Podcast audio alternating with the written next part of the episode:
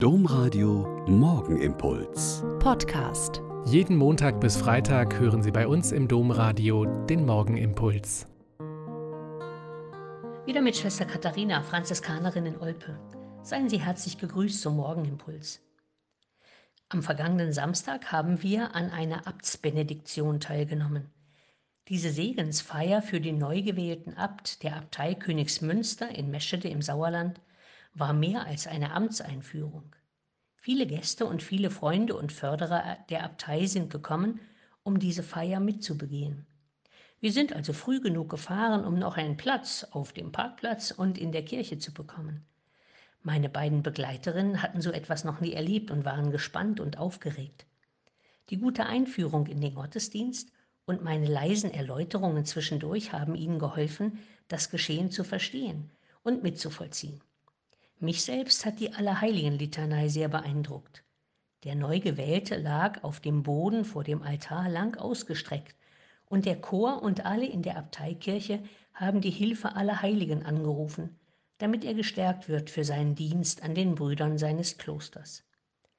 Und dann bekommt er die Insignien seines Dienstes, den Ring als Zeichen der Treue zu seiner Berufung, geschmiedet in der Klosterschmiede die Mitra als Zeichen des Vorstehers der Gemeinschaft gewebt und geschneidert in der Klosterweberei. Und dann der Stab, der Hirtenstab, überreicht vom Vorgängerabt. Es ist der Stab des ersten Abtes des Klosters und wird immer weitergereicht, zum Zeichen der Kontinuität in der Hirtensorge und Leitungsverantwortung. Der neue Abt ist von den Brüdern für zwölf Jahre gewählt und danach wird ein neuer Abt gewählt. Diese Leitungsverantwortung auf Zeit könnte ein gutes Vorbild sein für andere hohen Leitungsfunktionen in unserer Kirche.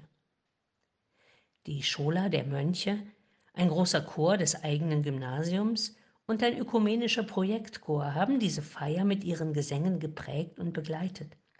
Und dabei habe ich wieder gespürt, dass Gesänge und Chöre und Musik so sehr zur Liturgie gehören, weil es viel mehr in unserem Inneren erreicht als bloße Worte. Es bringt ganz andere Seiten in uns zum Klingen und kann einfach Herz und Seele erheben. Beschwingt und bewegt haben wir diesen Gottesdienstort verlassen, und auf dem Heimweg und noch zu Hause war das Nachschwingen zu spüren. Vielleicht erleben Sie heute etwas, das Ihnen Herz und Seele erhebt und ins Schwingen und Klingen bringt.